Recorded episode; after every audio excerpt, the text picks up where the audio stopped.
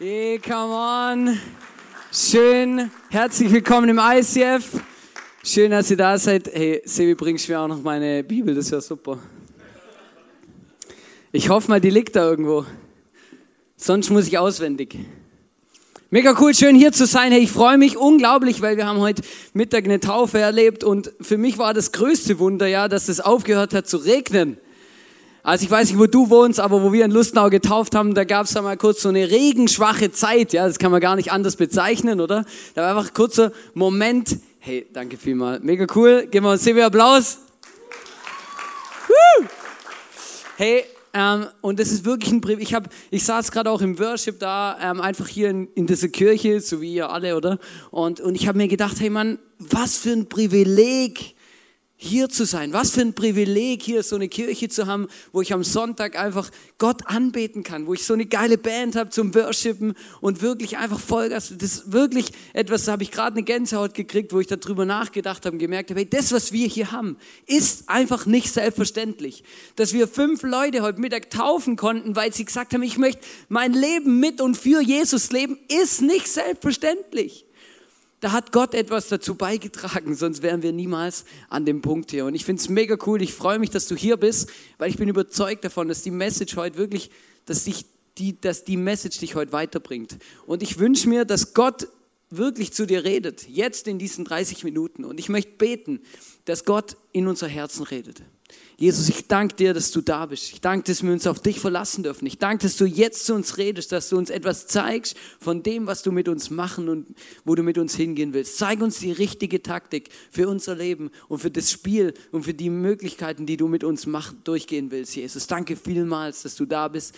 Wir danken dir für diese geile Kirche, für das alles, was wir erleben dürfen hier, dass wir dich anbeten dürfen, dass du der Größte bist. Amen. Welche Taktik für welches Spiel? Gute Frage. Der Punkt ist, ich habe gemerkt, oder wenn man so die Trainer fragt und so, und dann gibt es gibt keine Pauschalantwort auf diese Frage, oder? Du kannst nicht sagen, wenn du deine Mannschaft so einstellst, dann läuft's, oder? Die Taktik ist, du musst sie immer der Situation, das heißt dem gegnerischen ähm, Spieler oder dem gegnerischen der gegnerischen Mannschaft anpassen, damit eine Taktik richtig gut greift. Du musst auch schauen, was habe ich denn zur Verfügung, oder? Ich meine, du kannst nicht sagen, okay, meine Taktik ist mehr Tore schießen als die anderen, wenn du keine Leute hast, die Tore schießen können, oder? Dann muss halt schauen, dass möglichst keine bekommst, oder? Dann kann vielleicht aus Zufall auch mal eins reingehen vorne, oder?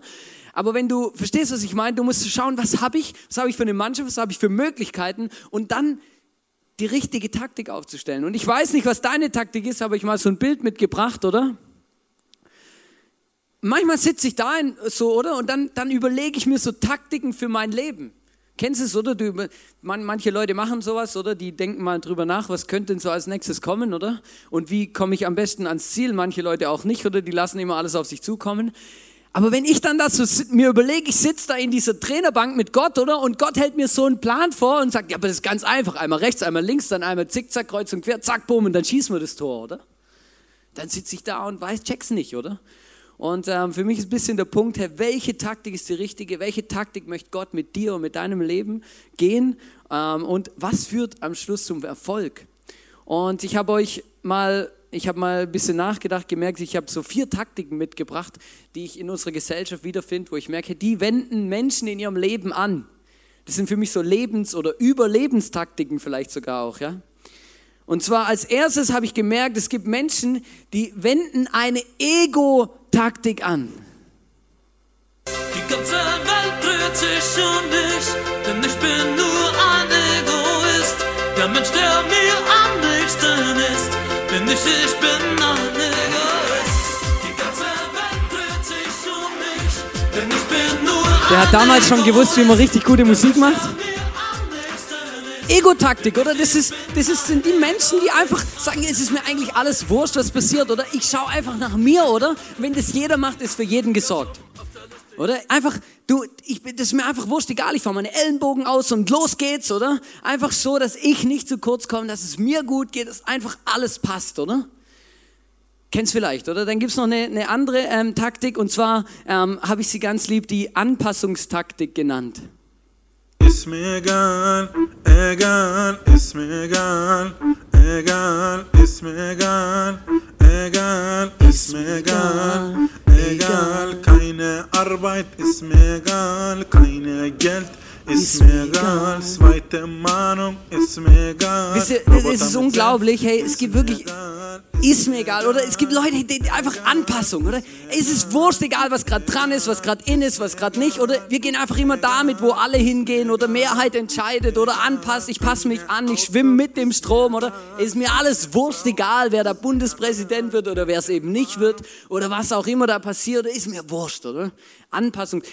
Das sind so, so, so, so Leute, die lieben Gruppen und einfach, wenn, sagen, wenn das zehn Leute sagen, das ist gut, dann kaufen die das auch, oder? Und kein Problem, oder?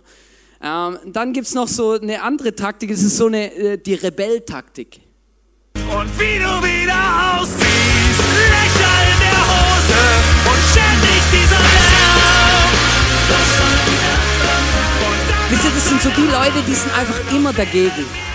Kennt ihr das? Oh, ich, ich liebe diese Leute. Also es, wirklich, ich finde die so anstrengend, weil die sind einfach immer dagegen. Immer. Egal was du machst, egal was du planst, einfach dagegen. Und manche drücken mit ihren Klamotten sogar noch etwas von diesem Dagegensein aus, oder? Also einfach nicht dem Mainstream hinterherlaufen, sondern einfach, ich will anders sein, ich will alles, ich bin dagegen, oder? Und dann die vierte Taktik, die gefällt mir am allerbesten. Das ist die Jammertaktik. Kein Schwein ruft mich an, keine Sau interessiert sich für mich. Solange ich hier wohn, ist es fast wie Hohn, schweigt das Telefon. Kein Schwein ruft Unglaublich, mich oder? an, Alles ist schlecht, alles ist so schlecht. Kein Schwein ruft mich an. Und ich Und frage es wird alles immer schlechter. Ist egal, oder was ich da wähle oder was ich mache. Es bringt alles nichts. Das ist schlimm und das ist schlimm und das ist schlimm. Jetzt brechen nur kleine Tränen aus. Wisst ihr, das ist verrückt, aber es ist wirklich krass. Aber diese Jammertaktik, das ist etwas, das ist so, die Menschen, die kommen irgendwann in so eine Opferrolle rein. Und dann geht es nur noch um dieses Thema, alles ist so schlecht und es ist so ein, so ein Ding, oder? Man, man entwickelt so eine Rolle, so eine Opferrolle, dass möglichst man viel Aufmerksamkeit bekommt für das Gejammer, oder? Und es ist wirklich krass, aber ähm, es erschreckt mich doch manchmal, ähm, wie viele Menschen diese Taktik ähm, anwenden. Kleiner ähm, Seitenhinweis am Rande. Ähm, wenn du dich fragst, warum dich keiner anruft, dann überleg dir mal, wie viele Leute du anrufst. Sehr cool. Entscheidungen haben immer Konsequenzen. Die, die, die Art und Weise, ähm, wo ich mich für diese Taktik, für die ich mich entscheide, die hat immer Konsequenzen. Und das hat man bei dem Spiel, Österreich-Spiel gestern auch gesehen. Oder wenn du halt Alaba im Sturm einsetzt, oder fallen halt keine Tore. Oder der ist einfach nicht ausgebildet dafür. Ja? Ähm, äh, der Punkt, äh, Taktik hat immer Konsequenzen, oder? Und das muss uns bewusst sein. Und der Punkt ist, wir schauen uns ja zwei, ähm, Män zwei Männer zusammen an, die in der Bibel ähm, ein Buch geschrieben haben, und zwar der Jona und der Nehemia. Und die könnten unterschiedlicher nicht sein. Und ähm, beide wenden eine Taktik an und die könnte auch unterschiedlicher, nicht sein. Der Jona, ähm, der hat eine Taktik angewandt, die habe ich ganz, ähm, habe ich versucht in Worte zu fassen. Ich habe sie einfach genannt. Der wendet eine Weglauftaktik an. Wir lesen in Jona 1, 3 bis 4. Doch Jona machte sich auf den Weg, um vor dem Herrn nach Tarsis zu fliehen. Einfach ich muss kurz erklären, oder? Jona hat einen Brief vom Himmel quasi bekommen, eine direkte Anweisung von Gott. Geh nach Ninive, das war eine große Stadt damals mit 120.000 Leuten, da haben noch nicht so viele Leute gewohnt, deswegen war es eine große Stadt. Geh nach Ninive und erzähl den Leuten von Gott und erzähl ihnen, dass ich der Gott des Himmels bin und dass sie mich anbeten sollen und nicht immer die depperten Götzen, oder?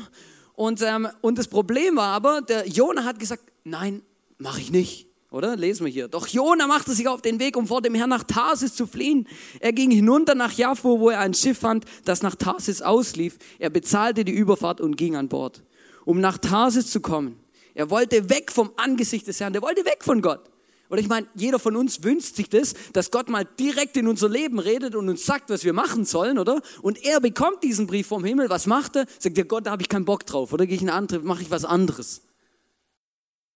Und dann, und jetzt kommt das Beste, jetzt kommt das Krasseste in diesem Bibelvers. Doch der Herr ließ einen heftigen Wind auf dem Meer aufkommen, der zu einem Sturm wurde, sodass das Schiff zu zerbrechen drohte. Die Entscheidung, die der Jonah hier getroffen hat, diese Taktik, von Gott wegzulaufen und zu sagen, Gott, das interessiert mich nicht, hatte Konsequenzen und zwar direkte Konsequenzen. Er war auf diesem Schiff und dann hat Gott einen Sturm geschickt und hat gesagt, ja, dir zeige ich's. Wenn du das Gefühl hast, du kannst vor mir weglaufen, dann lernst mich kennen. Und der Punkt ist, es kommt noch, das, das, die Steigerung kommt erst noch, ja, weil dann die, die Seeleute fragen sich auch mal, wieso kommt jetzt hier plötzlich ein Sturm? Hier kommt normal nie ein Sturm, oder? Was, was ist hier los, oder? Dann irgendwann fragen sie sich, was ist der Grund? Irgendwann landen sie beim Jona, oder? Und dann, und dann irgendwann sagt Jona auch, ja gut, ähm, ja, ich habe es kapiert, oder? Ja, ich bin schuld, oder? Gott, Gott, Gott, Gott hat, das hat Konsequenzen, was ich hier tue. Und dann werfen sie ihn über Bord. Wisst ihr, und der Punkt ist, uns muss bewusst sein, und das ist für mich so ein starkes Bild geworden. Ich habe gemerkt, wenn wir uns für eine Taktik entscheiden und sagen, ich wende die Weglauftaktik an, ich höre nicht auf Gott, ich mache, was ich will, dann müssen wir uns nicht wundern, wenn unser Leben baden geht. Und wenn wir irgendwann mal bis zum Hals im Wasser stehen und nicht mehr weiter wissen. Weil Entscheidungen und Taktiken in unserem Leben, die wir anwenden und die wir tun, die haben immer Konsequenzen. Und beim Jona ist es wirklich krass, das hat so eine krasse Konsequenz, weil er hat einfach nicht auf Gott gehört, sondern er ist weggelaufen. Er hat sich dagegen entschieden, das zu tun, was Gott von ihm möchte. Und wisst ihr, ich habe mich gefragt, hey, rennst du, rennen wir auch weg von Gott? Kennst du es in deinem Leben, dass du wegrennst von Gott? Wenn er dir eine klare Anweisung gibt? Vielleicht kennst du Gott noch gar nicht, aber du aber immer wenn du mit Gott konfrontiert wirst, immer wenn, der, wenn, wenn jemand mit dir über Gott spricht oder du die Bibel siehst, dann nimmst du die Bibel und wirfst sie weg und sagst, mit dem Gott will ich nichts zu tun haben. Warum? Vielleicht bist du verletzt worden, vielleicht hast du schlechte Erfahrungen mit Gott gemacht, er hat mein Gebet nicht gehört. Vielleicht bist du enttäuscht worden von Gott. Vielleicht Vielleicht bist du auch als, vielleicht bezeichnest du dich heute hier als Christ und du lebst mit diesem Gott, aber immer wieder gibt es Dinge in der Bibel, wo Gott uns sagt, wie wir leben sollen und da, da pfeifst du drauf.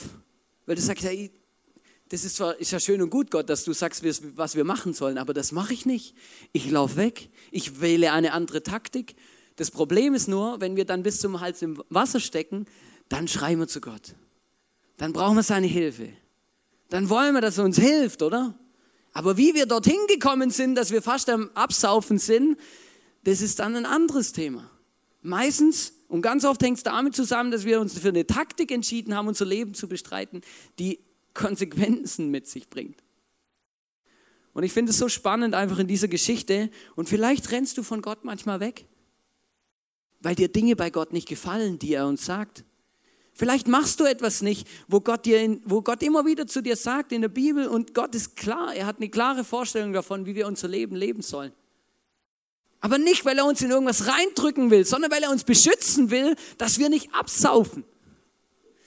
Ich finde es ähm, mega spannend, Beispiel für mich, etwas, wo ich merke, wo, wo wirklich interessant ist, wenn ich in unsere Gesellschaft reinschaue, dann merken wir immer mehr, dass wir Probleme bekommen mit unserer Familienpolitik.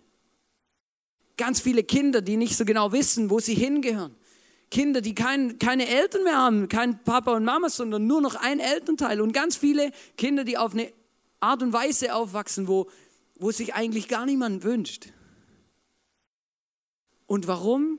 Weil viel kaputt gegangen ist, weil viel zerbrochene Sachen auf, aufeinander sind, weil Menschen Taktiken gewählt haben in ihrem Leben und einen Weg eingeschlagen haben, ihr Leben zu leben und dann daraus Konsequenzen entstehen. Und der Punkt für mich ist, ich merke, ey, Gott möchte uns eigentlich vor diesen Konsequenzen beschützen. Wollte er den Jona auch. Aber der Punkt ist, wir, wir entscheiden uns von Gott wegzulaufen. Eine Taktik zu wählen, von Gott wegzulaufen. Es hat mich so berührt, heute Morgen war jemand da und gesagt, weiß Hannes, mein ganzes Leben lang bin ich schon von Gott weggelaufen. Gott hat immer wieder in mein Leben geredet, immer wieder hat er auf meine Schulter geklopft, immer wieder wurde ich angesprochen, immer wieder habe ich gemerkt, ich sollte eigentlich etwas ändern, ich sollte eigentlich mit diesem Gott unterwegs sein. Aber ich habe es nicht gemacht. Ich habe mich immer weggedreht und habe mich für die Weglauftaktik entschieden. Und es hat mich so ermutigt, dieser Mann hat heute Morgen gesagt, hey, ich möchte jetzt das einmal in meinem Leben nicht die Weglauftaktik wählen, sondern die Taktik für und mit Gott. Und ich möchte dich ermutigen für das, weil das ist genau der Punkt. Gott ist ein gnädiger Gott. Und das berührt mich so arg, weil dieser Jona oder Gott schickt dann einen Fisch, oder? Er wurde ja ins Wasser geworfen, oder? Das Wasser, er ist wirklich baden gegangen, im wahrsten Sinne des Wortes, sein Leben, oder? Und dann äh, abgesoffen, oder? Aber Gott hat ihn gerettet. Er hat einen Fisch geschickt und der hat ihn gerettet. Gott hat ihn gerettet, wisst ihr? Und der Punkt ist, wenn wir am Absaufen sind, rettet Gott uns auch, egal was wir angestellt haben. Und das ist das Besondere bei Gott. Vielleicht denkst du, ja gut, ich bin weggelaufen. Okay, ich habe Gott ignoriert. Okay, ich habe Fehler gemacht. Ich steck bis zum Hals in, im Wasser, oder? Aber was soll ich denn jetzt machen? Wisst ihr, was die Bibel sagt, was wir dann machen sollen? Siehst, die Bibel sagt nicht, du bist verdammt oder geh nach Hause oder such dir was anderes, sondern die Bibel sagt in Hebräer 4, Vers 16, er, also Jesus tritt für uns ein. Daher dürfen wir mit Zuversicht und ohne Angst zu Gott kommen. Das finde ich so gut. Ohne Angst. Bedeutet, du musst nicht kommen, sorry Gott, ich bin weggelaufen, Entschuldigung. Ohne Angst. Und dann, er wird uns seine Barmherzigkeit und Gnade zuwenden, wenn wir seine Hilfe brauchen. Wisst ihr, es ist normal, dass wir in unserem Leben manchmal bis zum Hals im Wasser stecken. Es ist normal, dass wir Fehler machen. Es ist normal, dass Dinge passieren, die nicht gut sind. Die Frage ist nur, wie entscheiden wir uns in dem Moment, wo Gott uns wachrüttelt und sagt, hey, ich will dir helfen. Und wir diese Hilfe ignorieren und sagen, ich bleibe bei meiner Weglauftaktik. Und ich möchte dich heute fragen, hey, vielleicht bist du weggelaufen von Gott? Ignorierst du Gott in bestimmten Themen, in bestimmten Dingen, die Gott immer wieder zu dir sagt, wo du in der Bibel liest? Und tust einfach so, als ob Gott in diesen Dingen deines Lebens nicht existiert.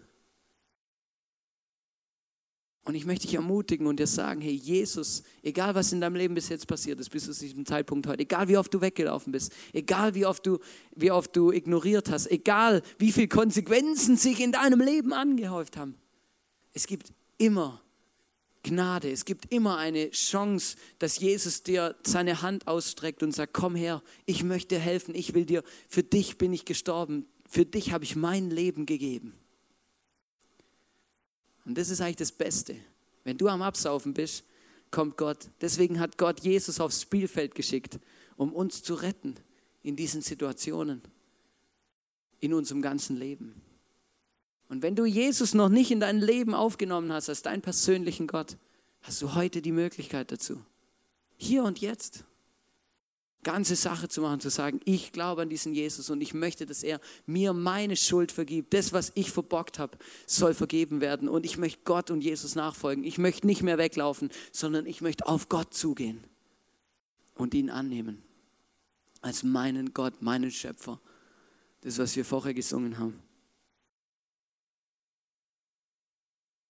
Wisst ihr, die richtige Taktik in unserem Leben, die beinhaltet nicht nur, dass wir uns für Gott entscheiden und entscheiden dafür, dass wir mit Gott die richtige Taktik herausfinden, mit Gott unser Leben leben, sondern die richtige Taktik in unserem Leben hat auch etwas zu tun mit einer gesunden Balance. Eine gesunde Balance, was meine ich damit? Wisst ihr, beim Fußballspielen ist es ganz interessant. Grundsätzlich hat die Mannschaft gewonnen, die mehr Tore schießt als die andere. Das ist eigentlich einfach, gell? Das ist eigentlich noch brutal. Manchmal frage ich mich schon, da werden Milliarden von Euro umgesetzt mit Fußball und Millionen von Leuten gucken das an und da laufen einfach 22 Leute in den Ball hinterher, oder? Und die Mannschaft hat gewonnen, die einfach mehr Tore schießt. Das ist so simpel, ja? Gut, wir reden jetzt nicht über Abseits, oder? Aber es ist so simpel. Aber das Problem und die Herausforderung bei Fußball ist, mehr Tore zu schießen. Das heißt, ich muss gut angreifen und aber auch gut genug verteidigen, damit die anderen nicht mehr Tore schießen, oder? Es gibt solche Mannschaften, die sagen, ja, Verteidigung ist nicht so wichtig, oder? Wir schießen einfach mehr Tore als die anderen, oder? Kaufen wir drei gute Stürmer, dann läuft es, oder? Ähm, da gibt es aber auch Mannschaften, die sagen, ja gut, äh, wir konzentrieren uns voll auf die Verteidigung, oder? Alles andere ist unwichtig. Aber das Wichtige ist eigentlich die gesunde Balance da, da drin, oder? Sonst gewinne ich halt kein Fußballspiel, oder? Wenn ich gut verteidige, bin ich maximal unentschieden, oder? Ich muss schon ein Tor schießen, um zu gewinnen. Und ich bin ja überzeugt, dass wir alle in unserem Leben gewinnen wollen, oder? Und ähm, jetzt kommen wir zu dem zweiten Mann, den wir uns anschauen, der Nehemiah. Wisst ihr, der Nehemia, der hat ja, ähm, der war Mundschenk bei einem König von einem anderen Königreich. Ähm, also er war Jude und kam aus Israel und so, aber er war jetzt Mundschenk bei einem anderen König. Und ähm, dann kam sein Bruder, der hat in Israel, Jerusalem gewohnt, kam zu ihm oder hat ihn besucht, oder? Ist gut, mal zwischendurch Bruder besuchen oder ein bisschen ähm, reden, wie es so der Familie geht. Vielleicht hat noch ein, ein, ein Elternteil gelebt oder sowas. Kommt der Bruder, oder? Erzählt ihm, hey, die Mauern von Jerusalem sind zerbrochen, kaputt, alles ähm, am Arsch, oder? Und wir, haben, wir befürchten, dass wir bald wieder angegriffen werden und dass wir uns nicht verteidigen können.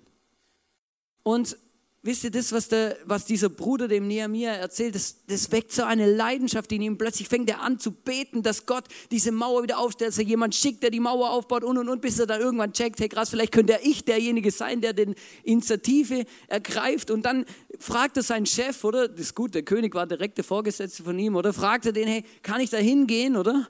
Beziehungsweise König fragt ihn, hey, wieso siehst du eigentlich so traurig aus, oder? Dann sagt er ihm, hey, in meinem, in meinem Heimatland, da liegen die Mauern zerbrochen da. Alles ist kaputt. Und dann, dann reist er dorthin und fängt an, diese Mauer aufzubauen für diesen Gott. Und wisst ihr, das ist ja nicht so einfach, oder? Ich meine, du kannst ja nicht einfach, ne- also, verstehst du, ich, stelle mir das so schon spannend vor, oder? Kommst da hin, hallo, ich bin der Nehemia, ich leite jetzt hier ein großes Bauunternehmen, ich baue die Mauer wieder auf, oder? Wer ist dabei? Ich kann kein Geld bezahlen, aber ihr seid alle herzlich willkommen. Ja, ich meine, das, das lockt natürlich sofort Arbeiter an, ist klar, oder? Ja, da, wenn du so ein Vorhaben hast, dann brauchst du eine Vision, ey, sonst geht gar nichts. Und dann kommt er dahin und erzählt den Leuten, hey, wir bauen diese Mauer von Jerusalem für unseren Gott wieder auf. Wer ist dabei? Und dann schreien die Leute, ja, ich komme mit, wir machen das, wir ziehen es durch für unseren Gott. Und dann sind sie da eben dran und das Problem ist immer, wenn du etwas bewegen willst für Gott, wenn du etwas Großes machen willst, etwas aufbauen willst, dann gibt es immer Leute und immer Menschen und immer den Teufel, der was dagegen hat, der sich nicht freut, wenn da so mal geschwind eine Mauer in Jerusalem aufgebaut wird. Und dann waren die ganzen, und das waren die ganzen Völker um Jerusalem herum, der haben in- interessante Namen, die Anführer Sanballat und Tobia und das waren Araber, Ammoniter und Ashdoditer. Und die hatten ein Problem, hatten was dagegen. Ich meine, die haben Jerusalem eingenommen, das war gut, oder? Zerstörte Stadt und alles, oder? Und dann, und dann plötzlich fangen die an, die Mauer wieder aufzubauen. Und die hatten was dagegen, die waren dagegen. Die haben gesagt, hey, das kann doch nicht sein. Wir müssen was unternehmen, weil die bauen die Mauer wieder auf. Und dann lesen wir in Nehemiah 4, Vers 2 bis 3 und 11 bis 12, diese Feinde von Jerusalem, diese Feinde von Israel, sie schlossen sich zusammen und planten in Jerusalem einzufallen und Verwirrung in der Stadt zu stiften. Und dann geht's weiter. Doch wir beteten zu unserem Gott und bewachten die Stadt Tag und Nacht, um sie vor ihnen zu schützen. Wisst ihr, das finde ich so cool, oder? Sie sind nicht in Panik ausgebrochen oder so, sondern sie haben gebetet, Tag und Nacht. Aber sie haben nicht nur gebetet, sondern sie haben auch was unternommen. Sie haben die Mauer bewacht, Tag und Nacht. Und dann kommt der entscheidende Satz für mich. Die Lastenträger setzen ihre Arbeit fort. Eine Hand am Werkzeug, die andere an der Waffe. Eine Hand am Werkzeug, die andere an der Waffe. Jeder, der baute, trug ein Schwert an seiner Seite und der Mann mit dem Signalhorn stand neben mir. Was für eine Taktik! Was für eine Lebenstaktik! Ein Hand, eine Hand an der Waffe, eine Hand, ah, eine Hand am, am Werkzeug. Kann man auch als Waffe benutzen, aber eine Hand am Werkzeug, eine Hand an der Waffe. Wisst ihr, der Punkt ist, wir bauen in unserem Leben Dinge auf. Ganz normal. Jeder von uns baut etwas auf in seinem Leben. Vielleicht Karriere, die Familie, vielleicht eine Small Group, dein Ministry. Vielleicht betest du schon, schon eine Weile oder du betest für Menschen, die Gott nicht kennen, dass sie Gott kennenlernen und du baust etwas auf. Da passiert etwas. Du baust und baust und baust und irgendwann entscheidet dieser Mensch sich für Gott, sein Leben mit Gott zu leben. Du bist am Aufbauen. Das Problem ist, wenn wir nur die ganze Zeit aufbauen, und nur am Tore schießen sind und uns nicht darauf konzentrieren, was eigentlich hinter uns gerade alles wieder platt gemacht wird, dann haben wir ein Problem. Versteht ihr, wenn die, wenn die an, wenn die die Mauer aufgebaut hätten, einfach ja, ein bisschen hier im Westen von Jerusalem oder? Bauen wir ein bisschen Mauer auf, währenddessen machen sie im Osten die Mauer gerade wieder kaputt oder? Gehen wir wieder auf die andere Seite oder? Bauen wir hier wieder ein bisschen Mauer auf oder? Dann machen sie die andere Seite kaputt. Und wisst ihr, wenn ich manchmal Menschen anschaue, die sich als Christen bezeichnen und dann ihr Leben leben, dann merke ich, hey krass, die bauen etwas auf, investieren ihre Zeit, ihre Kraft, Gott tut Wunder, bewegt etwas. Und hinten auf der anderen Seite macht Gott gerade etwas kaputt in ihrem Leben. Also Gott nicht, aber da wird etwas zerstört. Und deswegen ist so wichtig, hey, eine Lebenstaktik für uns in unserem Leben ist, eine Hand am Werkzeug, die andere an der Waffe. Wisst ihr, es gibt Dinge eben, die bauen wir auf, habe ich schon gesagt, Small Group Ministry, wir beten, dass Menschen Gott erleben und und und, wir sind dran, wir bauen Kirche, wir bauen Familie und und und. Dann gibt es aber auch Dinge, die müssen wir beschützen. Unsere Ehe zum Beispiel. Wisst ihr, eine Ehe ist kein Selbstläufer. Unsere Familien, unsere Beziehung zu unseren Freunden. Weißt du, kannst lang sagen, ja, vor fünf Jahren hatte ich eine gute Clique, ich hatte richtig gute Freunde, meine Small war auch echt lässig. Aber ich habe seit fünf Jahren nichts von denen gehört. Ja, super, hast dich mal bei denen gemeldet. Versteht? Wir, haben, wir, wir, wir sind super geil, oder? Aber das Problem ist, wir müssen die Dinge, die wir errungen haben, die funktionieren, die gut sind, die Gott uns geschenkt hat, müssen wir auch beschützen. Sonst gehen sie nämlich wieder kaputt. Und der Teufel, der macht nichts Lieberes, nichts, der macht nichts lieber, als uns Dinge wieder zu kaputt zu machen, dass sie nicht aufblühen, dass sie nicht gut funktionieren, dass sie nicht gut sind, dass sie keine Frucht bringen, dass, sie, dass Gott sie nicht benutzen kann. Und ich finde es so gut, weil das Wort, ähm, wo in der Bibel steht für Teufel, das wird im Griechischen, ähm, steht da Diabolos. Und dieses Wort, das bedeutet, ich habe euch das mitgebracht auch, also Diabolos steht für Teufel und das bedeutet eigentlich, also wenn man es nicht mit Teufel übersetzt, sondern genau quasi wortgetreu übersetzt, bedeutet es Durcheinanderwerfer, Durcheinanderbringer. Wisst ihr, das ist die Lieblingstat vom Teufel, etwas durcheinander zu bringen. Und ich finde es so gut, dass es hier steht, oder wir haben vorher gelesen, sie schlossen sich zusammen und planten in Jerusalem einzufallen und Verwirrung in der Stadt zu stiften. Das ist genau das, was der Teufel in unserem Leben versucht. Er versucht so viel durcheinander zu bringen, dass wir keine Zeit mehr haben, etwas aufzubauen, dass wir keine Zeit mehr haben, für Menschen zu beten, dass wir keine Zeit mehr haben, uns um Menschen zu kümmern, dass wir keine Zeit mehr haben, etwas zu bewegen in unserem Leben. Er versucht uns dahin zu bringen, dass wir die ganze Zeit, wenn wir, dass wir immer so Zerstörerspuren hinter uns hinterlassen, oder? Wir sind dran, leidenschaftlich, oder? Aber hinter uns geht alles drauf. In unserem Leben eine wichtige Lebenstaktik ist, dass wir wissen, was wir verteidigen müssen, was wir beschützen müssen in unserem Leben und was wir aufbauen müssen in unserem Leben. Und es ist wie beim Fußball, es funktioniert nur in beides. Du gewinnst das Spiel nicht, wenn du nur Tore schießt und du gewinnst es auch nicht, wenn du nur verteidigst. Es braucht beides. Und ähm, in, in 1. Korinther 16, Vers 13 steht, seid wachsam. Gott sagt immer wieder, die Bibel sagt immer wieder, seid wachsam, hey, passt auf, lasst euch nicht überraschen vom Teufel, der euch, der das kaputt machen will, wo ihr gerade dran seid. Der hat ein Problem damit, wenn unsere Ehen gut sind, wenn unsere Sexualität funktioniert und Spaß macht. Wisst ihr, und das Problem auch bei Sexualität ist, das, das läuft nicht einfach, oder? Du fährst nicht in die Flitterwochen und dann hast du mal zwei Wochen geübt und dann läuft es, oder? 20 Jahre. Vergiss es. Wenn du noch nicht verheiratet bist, muss ich dir leider auch etwas Wichtiges sagen. Die Ehe, deine Ehe zu beschützen, die du noch nicht mal weißt, wer dein Ehepartner ist, fängt jetzt schon an. Weil alles, was du in deinem Leben tust, was deine Ehe eben nicht beschützt, Beispiel Pornografie oder andere Dinge, die machen deine Ehe, die, die schaden deiner Ehe schon jetzt.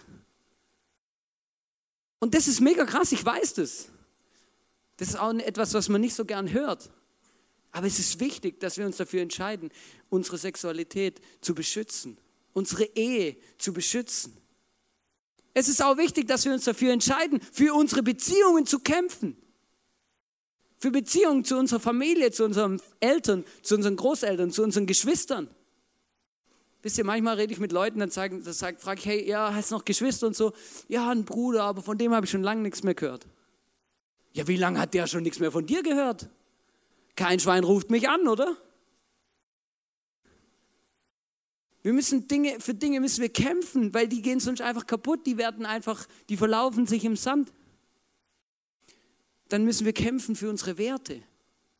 Wir sind gerade wieder in einer Epoche, wo ein extremer Wertezerfall stattfindet. Wo einfach niemand mehr so genau weiß, ob Fisch oder Fleisch, er weiß auch nicht, was alles und wie wir es überhaupt, wie wir unser Leben leben, was gut ist, was schlecht ist, was wir überhaupt wollen. Wir machen halt, jeder macht ein bisschen, was er denkt, oder? Dann kommt es schon gut. Jeder braucht alle Freiheiten der Welt. Wir müssen kämpfen für unsere Werte. Und wisst ihr, ich weiß, dass es nicht so einfach ist. Und ich glaube, nicht zur Wahl gehen ist nicht die Lösung. Oder es ist eher Anpassungstaktik. Ist mir egal, egal, ist mir egal, egal. Wir müssen kämpfen für das. Und wisst ihr, ich, muss euch ehrlich sagen, ich kann euch nicht sagen, was die beste Taktik ist, dafür zu kämpfen. Aber wir müssen schauen, wie vielleicht Menschen an die richtigen Positionen kommen, damit wir einen Einfluss haben. Wir müssen kämpfen für Menschen, die Gott nicht kennen. Und das ist etwas, wo ich merke, hey, das, das ist das, wo der Teufel am liebsten uns einfach nimmt und einfach sagt, hey, und uns, wie sagt man dem, entwaffnet. Wenn wir es auf dem Herzen haben, dass Menschen Gott erleben, dass Menschen hier in diese Kirche kommen, dass Menschen getauft werden und und und, wenn wir dran sind, anrufen, also nicht belästigen, das ist ganz wichtig, aber wenn wir mit Menschen unterwegs sind, wenn wir mit Menschen unterwegs sind, uns bemühen und beten, beten, beten, beten, beten, dann, dann, dann tut Gott auch Dinge. Aber das Problem ist, der Teufel, der hat es überhaupt gar nicht gern. Deswegen versucht er uns zu schwächen, uns davon abzubringen und dann noch irgendwelche Umstände so zu ändern, dass sich alles ein bisschen wandelt, oder? Und das ist mega krass. Und ich finde es immer so spannend, auch bei der Taufe Beispiel. Wir sagen Taufe drei bis vier Wochen lang an, oder? Und ich merke manchmal bei den, bei den Täuflingen, es ist so ein Kampf, so ein innerlicher Kampf, bis jemand sagt, hey, ich möchte den Weg mit Jesus jetzt gehen und ich lasse mich jetzt taufen. Weil der Teufel, der hat das überhaupt gar nicht gern, wenn da etwas passiert. Deswegen müssen wir es beschützen, wir müssen dafür kämpfen, wir müssen dafür einstehen. Und ich, ich muss mir, das ist eine Predigt für mich selber, wo ich gemerkt habe, hey, ich muss, ich, ich möchte wieder mehr beten für die Menschen, die in meinem Umfeld, die Gott nicht kennen dass, ich, dass sie Gott kennenlernen.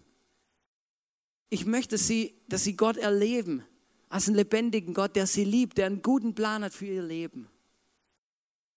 Ich möchte sie nicht bedrängen, ich möchte sie auch nicht gewinnen fürs ISIF oder ich weiß auch nicht was, sondern ich möchte sie gewinnen für Gott. Und ich wünsche mir eigentlich nur, dass Gott sie gewinnt für sich, oder? Also nicht. Und, und, und, aber das ist so krass, wir können das ja nicht machen, Gott muss das machen. Deswegen müssen wir kämpfen, deswegen müssen wir dranbleiben. Und wenn wir das aufgegeben haben, weil wir vielleicht enttäuscht wurden. Vielleicht bist du enttäuscht worden, vielleicht hast du jahrelang für jemand gebetet oder du warst mit Menschen unterwegs und die haben dir eiskalt ins Gesicht gelogen, haben, dir, haben dich verletzt, haben dich einfach links liegen lassen, oder? Und du, du hast vielleicht sogar zu Gott gesagt, hey, weißt du, weißt du was, Gott, hey, ich bete für niemanden mehr, ich, das ist mir wurscht. Aber das Problem ist, es ändert auch nichts an der Situation. Weil da hat der Teufel gewonnen. In dem Moment, wo wir aufgeben, hat der Teufel gewonnen. Das ist genau das, was er will. Ich bin erstaunt darüber, wie viele Menschen aufgeben. Ich finde es cool, unser, unser, ich bin ja Deutschland-Fan, also ich bin auch Deutscher. Und unser Kapitän, oder? Der Bastian Schweinsteiger, der hat äh, 2014 gegen Argentinien ein gutes Spiel gemacht. Ähm, aber wir warten wieder auf diese Leistung seit zwei Jahren. Aber da hat er ein richtig gutes Spiel gemacht, oder? Und ist so ein richtiger Kämpfer gewesen. Und das, der Punkt ist, der hat gesagt, Bastian Schweinsteiger hat gesagt, aufgeben, das Wort gibt es nicht. Und ich habe gemerkt, ja, er hat völlig recht.